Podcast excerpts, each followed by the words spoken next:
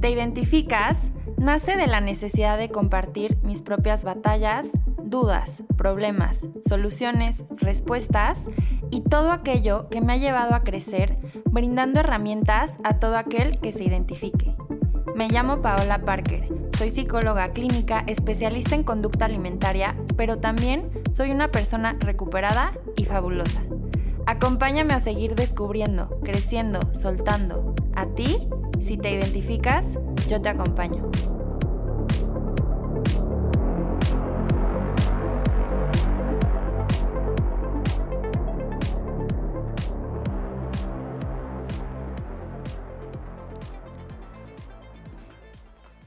Bienvenidas y bienvenidos a este espacio que es para ti. Estoy muy feliz de saludarte en este primer episodio del 2021. Espero que este sea un año fabulosísimo, maravilloso y también lleno de eh, cosas no tan maravillosas y no tan fabulosas, porque también es parte de la vida y son estas experiencias que nos ayudan a crecer y es parte del camino en el que yo te acompaño. En este episodio quiero hablar sobre propósitos, ¿no? Aunque sea como muy cliché, pero creo que es algo que vale la pena que, que, platiquemos y que en este espacio podamos em, pues discutir, podamos analizar, podamos profundizar, porque es algo que vamos a escuchar todo el tiempo y que te va a estar bombardeando. No alcanza tus propósitos de año nuevo y ahora sí con este reto.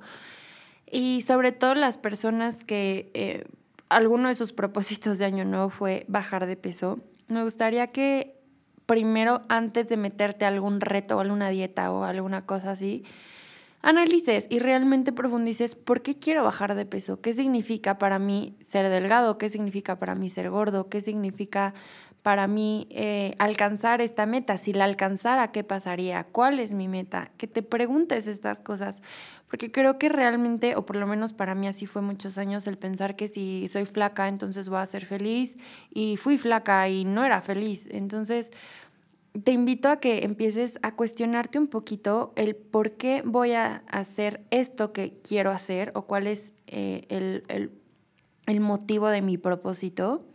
Y ya que tengas muy claro esto, sí creo que es muy válido. O sea, si realmente tú me dices, Pau, es que yo lo que quiero en la vida es bajar de peso y de verdad es porque me quiero y me quiero cuidar y lo quiero hacer por mi cuerpo y tú estás convencido que esa es la razón, está perfecto. Pero sí creo que es importante ver desde dónde hacemos las cosas. Si lo voy a hacer castigándome y lo voy a hacer con conductas autodestructivas o lo voy a hacer desde un lugar súper amoroso, respetando los procesos de mi cuerpo, sabiendo que el peso es una moda y que mi, cuerpo tiene un peso em, en el que se siente cómodo y, y, saber respetar cuál es ese peso de mi, de mi cuerpo, cuál es la forma natural de mi cuerpo y renunciar a esta idea también, ¿no? De un estereotipo de belleza o de un estándar de belleza que tal vez mi cuerpo naturalmente no está diseñado o no está, su forma no es esa, ¿no? Y, y entonces dentro de aceptando mi cuerpo tal cual es, entonces sí, ¿cómo puedo acercarme a mi mejor versión, sea lo que signifique ser tu mejor versión para ti? Para mí, mi mejor versión es ahorita, en la que estoy hoy, porque es cuando más me he acercado al amor propio y sigo trabajando y sigo aprendiendo y claro que hay veces que me siento insegura y claro que hay veces que me siento frustrada o que me siento incómoda con mi cuerpo, pero no lo castigo por eso. No no dejo de sentirme digna de amor, no dejo de quererme, no dejo de cuidarme. Y físicamente no es o bueno, depende a quién le preguntes, ¿no? Pero físicamente, pues tal vez no, no es mi mejor momento. O sea, creo que estéticamente en otros momentos de mi vida, pues si lo ves mm, como con los estándares de belleza, pues sí, en otros momentos tal vez he estado mejor, entre comillas, pero a, base de qué? O sea, haciendo ejercicio todo el día, privándome de miles de cosas, estando estresado, estando frustrada, muriendo de, de hambre y sintiendo que no soy suficiente. Entonces, pues no, eso para mí esa no es mi mejor versión. ¿Cuál es la versión de ti que tú, que tú quieres ser? Y ya que tengas claro esto, o sea, y esto, a ver, yo ahorita lo estoy enfocando como un poco al peso porque eh, pues hablo mucho yo del tema de la relación con la comida, pero puede ser para cualquier cosa, ¿eh? puede ser para tu trabajo, puede ser para tus relaciones de pareja, puede ser para tu, tu situación económica, o sea, lo que tú quieras, tu propósito. Ese es otro también. Pensamos que, ay, sí, cuando sea rica, entonces mi vida ya va a ser fabulosa, ¿no? El dinero nos resuelve, sí, pero no nos da felicidad. Los yo creo que los momentos son los que nos dan felicidad. ¿De qué te sirve dinero si si no, si no tienes experiencias, creo, ¿no? Pero bueno. Entonces, pues sí, hacer primero un análisis. Ok, este es mi objetivo o esta es la meta que quiero llegar. ¿Para qué la quiero? ¿Desde dónde lo voy a hacer? Eh, ¿Qué pasa si no la alcanzo? Eso también es otra. Y no por ser pesimista, porque yo creo que si todos, o sea, lo que te propongas lo puedes lograr, claro que sí, claro que sí. Eres o somos inmensamente poderosos y tenemos capacidades increíbles y tenemos un potencial infinito de cualidades, pero también es una realidad que a veces pues no suceden las cosas por circunstancias que están fuera de nuestro control y creo que también es importante pues pensar, ¿no? Como en todos los escenarios. Si no tuviera este objetivo, si no me dieran este trabajo, ¿qué pasaría? Porque entonces que ya no voy a ser feliz o entonces mi vida en ruinas forever y ya no voy a alcanzar lo que quiero, o sea, creo que es, es importante tomar en cuenta. Y, y bueno, obviamente pues sí pensando en puedo alcanzar mis objetivos. Y realmente algo que yo aprendí el año pasado, que fue un año muy especial, por no decir difícil y de la fregada, pero bueno, depende para quién. No, la verdad es que para mí fue un año con muchos procesos personales de crecimiento, pero también fue un año con mucho, con muchas ventajas. Eh, me tuve, ni modo, o sea, sí o sí me tuve que aventar a entrar a la terapia en línea, que era algo que la verdad yo pues yo no estaba convencida o yo estaba como negada y pues ni modo, me tuve que abrir a la terapia en línea y gracias a Dios eso me impulsó mucho más a llegar a más personas y hoy son muchos más los pacientes que tengo de fuera que los que tengo realmente en, en Querétaro, en México, ¿no? Que es donde yo vivo. Y, así, ¿no? También pues el podcast fue algo que me ayudó también a llevar a más personas y tal vez el hecho de la pandemia y que las personas estuvieran más en casa, buscaran más recursos, me ayudó a, llevar a, ti que me estás escuchando en este momento. Entonces, creo que dentro de todo siempre es importante eh, ver, ¿no? ¿Cuáles, cuáles son las ventajas, qué, cuál ha sido mi crecimiento, cuáles son las áreas de oportunidad. Bueno, ¿por qué te platico esto? Porque creo que siempre antes de ponerte un objetivo es importante reconocerte los avances que has tenido. ¿Cuál ha sido mi, mi crecimiento ¿no? y cuáles son mis áreas de oportunidad en donde todavía puedo seguir trabajando o seguir creciendo? ¿Cuáles son los cambios que ya hice y que me han servido para que me sienta de tal forma o para que logre tal forma?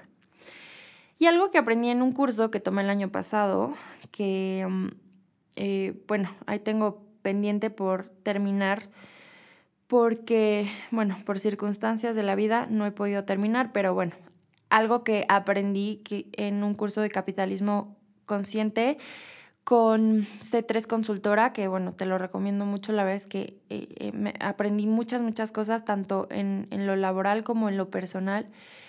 Y en, en una sesión nos enseñan la diferencia entre un, un objetivo y una intención. Y creo que, ¿por qué no cumplimos nuestros propósitos de año nuevo? Es porque nos quedamos en intenciones. O sea, tengo la intención de ahora sí voy al gimnasio, o ahora sí me voy a despertar temprano, o ahora sí le voy a marcar más a mi mamá, o ahora sí voy a ser más linda con mi pareja. Pero realmente se queda en eso, en intenciones, y no hacemos los pasos que tienen que hacer para llegar a un objetivo. Y es importante tomar en cuenta que para lograr un objetivo hay sacrificio de por medio. Si mi objetivo es me quiero despertar más temprano, entonces voy a sacrificar horas de sueño. Si mi objetivo es eh, quiero bajar de peso, entonces tal vez voy a sacrificar o voy a tener que renunciar a algunas creencias que tengo alrededor de la comida, voy a tener que trabajar en la relación que tengo conmigo misma, que tengo con mi cuerpo, eh, tal vez invertir en algunos talleres, en algunos libros, en alguna terapia, porque repito, no tengo, no digo que esté bien, no digo que esté mal, si quieres bajar de peso adelante, pero ¿desde dónde lo vas a hacer? ¿Lo vas a hacer castigándote, restringiéndote, odiando a tu cuerpo? Y esta es otra también que, que Daniela Cantú, que es una nutrióloga excelente con la que hace un par de episodios grabé, ella dijo esta frase que me pareció eh, súper, súper cierta y me hizo mucho, mucho sentido. No puedes amar un cuerpo que vives castigando, ¿no? Entonces, eso es algo que creemos mucho. Sí, cuando ya esté flaca, ya me voy a amar y ya voy a querer mi cuerpo. No puedes amar un cuerpo que vives castigando, ¿no? Si, si esa base de restricciones, si esa base de castigo, mm, pues no, no es el camino. Bueno, entonces cuando tengas claro tu objetivo, tomar en cuenta que va a haber sacrificios y que, que se necesita cambios también y que a veces los cambios requieren esfuerzo, que no necesariamente es algo que, que sea malo, que sea algo que, híjole, es que, ay, cómo batallo y cómo sufro. O sea, creo que los cambios son buenos, creo que los cambios son positivos, pero se trata de que tengas las mayores herramientas posibles para que puedas alcanzar lo que quieres. Y sí se necesita disciplina también.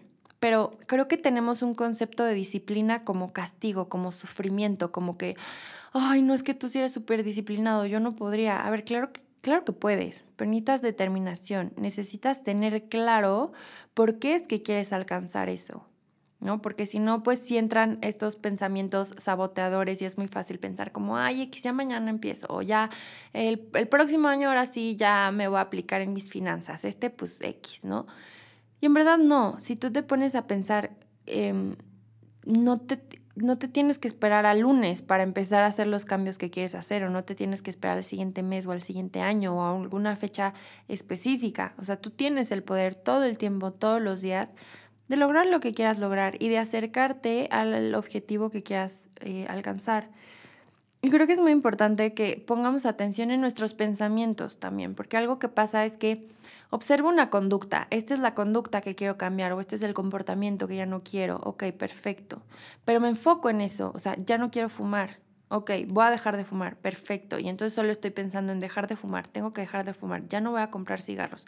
Pero me estoy enfocando en la conducta, en la acción. No estoy viendo qué me está llevando a que yo quiera prender un cigarro, ¿no? A que yo quiera fumar.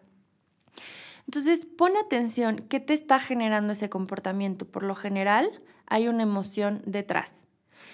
¿Qué me está generando esa emoción? ¿no? O sea, estoy frustrada, estoy ansiosa, estoy enojada, por eso prendo un cigarro. Esos son los momentos en los que fumo. O cuando estoy súper feliz con mis amigas, en el relajo, entonces prendo un cigarro. Ok, esa es la emoción.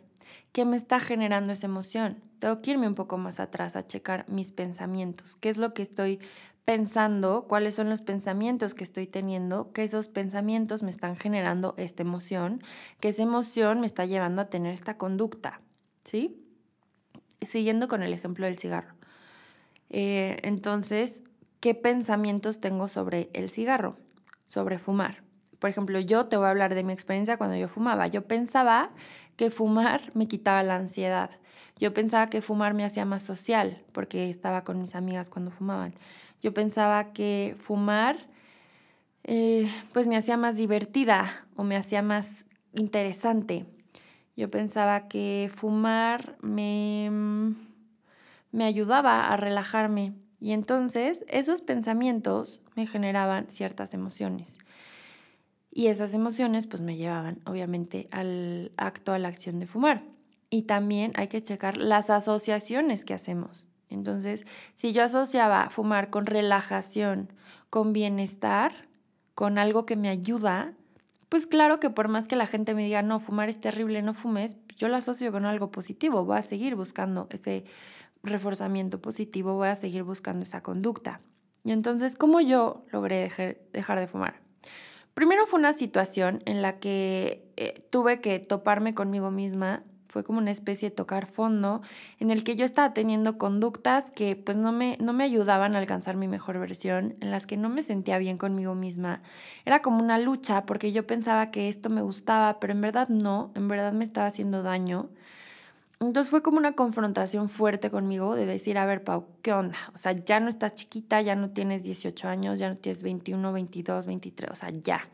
Ya estás en una edad en la que pues tienes que ser mucho más consciente de tus acciones. Ya no es de que, ay, mis papás me van a regañar, o sea, no, tú, tú tienes que hacer las cosas que hagas, las tienes que hacer por ti y para ti, porque es tu cuerpo y es tu vida. O sea, ya nadie te va a estar diciendo si lo haces y no lo haces. Tienes que hacer las cosas para ti. Y pues también sé congruente con, con tu profesión, ¿no? O sea, como que yo decía, no me puedo dedicar a la salud mental y yo tener acciones que pues no van de acuerdo con lo que yo sé que sé, o sea, con, con, las recomendaciones que yo le haría a otra persona, ¿no? Tengo que ser congruente también en ese sentido. Y, y bueno, es, e, ese, como esa congruencia o esa asertividad que yo fui buscando, creo que eh, pues me llevó a, hacer muchos cambios, de, tomar decisiones importantes en mi vida, también una, una relación que terminé con, una, con un noviazgo de, de varios años y, y, la verdad lo quería mucho y todo, pero pues no sé, como que había muchas cosas, había muchas diferencias en formas de pensar. Yo ya no me sentía tan, tan contenta y también llegó un punto en el que dije, a ver, lo quiero mucho, sí, sí, lo quiero mucho, pero mm, no me puedo, no, no puedo dedicarme a lo que me dedico y, y, y, no ser congruente en lo que yo hago. O sea, tal vez me da miedo terminar esta relación, sí, sí, me da miedo, pero yo en mi corazón sé que no es la persona para mí, ni yo soy la persona para él. Entonces, como por amor hay que soltar, ¿no? Y, esa asertividad la fui buscando en diferentes áreas de mi vida, en mis relaciones de pareja, en proyectos laborales también, que pues, me llevó a tomar decisiones de que pues creo que no es por aquí, porque no va tanto como con mis valores, o me, me estoy dejando a mí a un lado por este proyecto y entonces pues tampoco, o sea, yo trato de cuidar mucho mi, mi salud mental y mi, mi cuidado personal.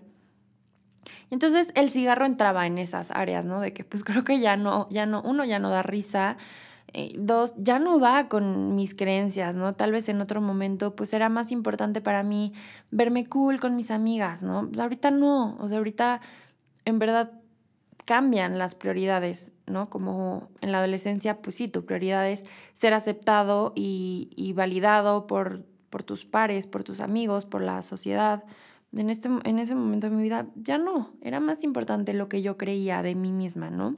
Y así sigue siendo.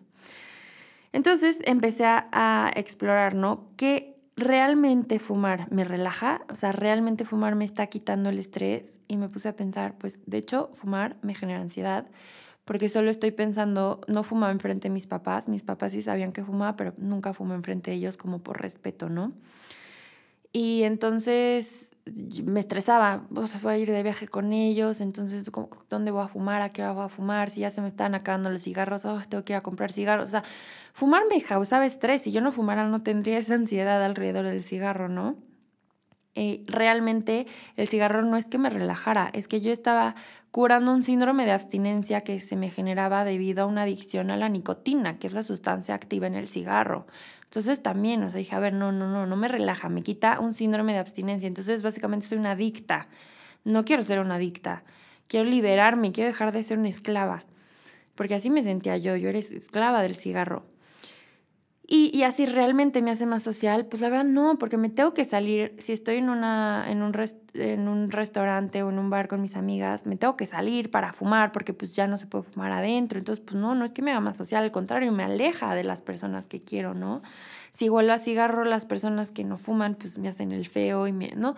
Entonces empecé a cambiar las asociaciones de mis pensamientos, checa tus pensamientos, eh, que yo tenía acerca este, de esta conducta que me llevó entonces a cambiar mis emociones. Yo empecé a generar bienestar cada vez que no fumaba, aunque sí se me antojaba y sobre todo al principio, pero el decir no, no quiero fumar.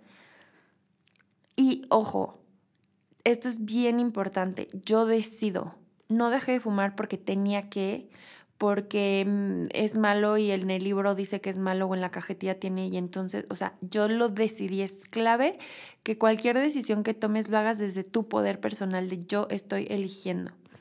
Entonces cada vez que yo no fumaba, pues pensaba, ok, sí se me antoja, pero yo elijo no hacerlo. Y eso empecé a asociar entonces el el no fumar con una sensación de bienestar. Empecé a sentirme mucho mejor cuando hacía ejercicio, empecé a ahorrar dinero y pues por ahí me empecé a comprar que una bolsita, que este, un masajito, que no sé, cositas así, que, que eran cosas para mí, ¿no? Porque sí, lo pude haber ahorrado tal vez en algo que para ti sea como más productivo en invertir ese dinero, pero pues para mí es importante tener estas cosas como de consentirme y de pagarme un masaje o de comprarme algo que tal vez no necesito, pero sí quiero y sí me gusta, ¿no? Yo soy mucho como de, consentirme así, irme a las uñas, a, hacerme manicure y cosas así. Eh, y entonces, eh, que por cierto, si se quieren hacer manicure, les recomiendo Alfonsina aquí en Querétaro. Está por los arcos y además venden un té delicioso. Eh, y ahí me encanta. Últimamente es como mi lugar preferido para irme a hacer manipedi. Pero bueno, nada más, hay un pequeño paréntesis. Y entonces, la, las asociaciones y las emociones que yo tenía o que yo hacía con respecto a esta conducta que quería cambiar, pues me fueron llevando a cambiar esa conducta, o sea, porque entonces, pues yo ya no fumaba, yo asociaba bienestar con no fumar, empecé también a, hacer cambios, ¿no? Porque pues si ya no fumaba, si ya no fumo, entonces pues ya no, ya no frecuento algunos lugares que tal vez hacían que me desvelara o que, no sé, entonces tenía más tiempo para despertarme temprano, para ir a andar en bici, para hacer yoga, y, encontrar interés en otras actividades que se iban alineando con mis objetivos y con mi estilo de vida, pero haciéndolo desde un lugar súper, súper, súper, súper amoroso. O sea, jamás fue un tema. Tengo un amigo que, y que hasta la fecha sigue fumando, un amigo que quiero mucho, y que él ha intentado todo para dejar de fumar. Y una, una vez se comió, se comió una cajetilla de cigarros, porque según él así le iba a dar muchísimo asco y entonces iba a asociar el fumar con qué asco me da. Y sí dejó de fumar dos semanas, pero eventualmente volvió a fumar. Creo que estas, mi forma personal de pensar, ¿eh? creo que estas formas de, de, de dejar de hacer las cosas o de cambiar conductas podrían servir si lo ves desde una teoría muy cognitivo-conductual o muy conductual más bien y mm, que se basa como en asociaciones y en hacer algo aversivo y ok, sí, sí, sí, pero ¿realmente quieres hacer eso a tu cuerpo? ¿Realmente quieres pasar por algo así? O sea, digo, sin juzgar a mi amigo, ¿no? Pero mm, creo que puedes alcanzar tus objetivos de manera súper amorosa. También es muy importante que te plantees objetivos medibles, alcanzables em, y que, que puedas cumplir como en cierto tiempo te recomiendo que si vas a plantearte un objetivo también, utilices algún, algún método como, como objetivos SMART. No sé si has escuchado, SMART es por las siglas en inglés, que sea específico, medible, alcanzable, realista y en un tiempo. Plantearte... Eh, objetivos como con, este, con estas especificaciones o con estas bases, te va a ayudar mucho a que realmente sea algo que, que logres, ¿no? Y creo que es muy importante acompañarte en el proceso. Sobre todo esta generación, me incluyo en esta generación y las que vienen más, tenemos muy poca tolerancia a la frustración, o sea, queremos que todo sea inmediato, eh, todo en ya, o sea, y entonces eso hace que perdamos como que esta capacidad de demora y de disfrutar el proceso, ¿no? Y creo que por eso recurrimos a tanta cosa loca, que es como, bueno, ya me tomo estas pastillas y en dos días bajo 10 kilos. Y es como, no, así no es, así no son las cosas. Creo que hay que aprender a encontrar la belleza en que las cosas tomen tiempo. Y eso es importante, incluso en las relaciones de pareja también. O sea, desde el primer día es como, pum, ya quiero todo contigo. Y a ver, no está mal. Pero creo que, creo que es importante también darle el tiempo a las cosas, disfrutar en los procesos. Entonces, pues ponte un tiempo, ¿no? O sea, de, de, este momento a este momento, tal vez de enero a febrero, digo a marzo, haz de cuenta, voy a medir mi progreso. ¿Cómo voy a medir mi progreso? ¿Y ¿Qué herramientas tengo también para, para medir? Y, y reconócete. Esto es muy, muy, muy importante porque creo que estamos mucho más acostumbrados a exigirnos y exigirnos y exigirnos y entonces nunca es suficiente y me la voy a vivir frustrado o frustrada. Reconócete tus pequeños, aunque sean pequeños o sean grandísimos, pero reconócete tus avances. Entonces, pues bueno, espero que este año nuevo esté lleno de bendiciones para ti, esté lleno de proyectos increíbles, de cosas buenas, de cosas que te hagan crecer, de cosas que te hagan aprender de ti, de cuestionarte, de personas increíbles. Te recomiendo que hagas una limpia en tus redes sociales, sigue a personas que realmente te aporten, suelta, deja ir todo lo que creas que te pesa y que ya no, que, que decidas que ya no, que ya no va con, lo que estás buscando ahorita y pues acompáñate. Eh, muchas gracias por dejarme acompañarte también. A veces divago, pero bueno, la información al final creo que te quiero transmitir. Espero que te sirva, espero que te ayude de alguna manera en tu proceso y pues te seguiré acompañando si me lo permites. Muchas gracias a Local Agencia, gracias a Radio 11, gracias a ti que me estás escuchando y nos vemos en un episodio más Te Identificas. Recuerda seguirme en mis redes sociales como arroba psicoparker y me puedes escribir cualquier cosa que creas que yo te pueda ayudar. ¿Te identificas? Yo te acompaño.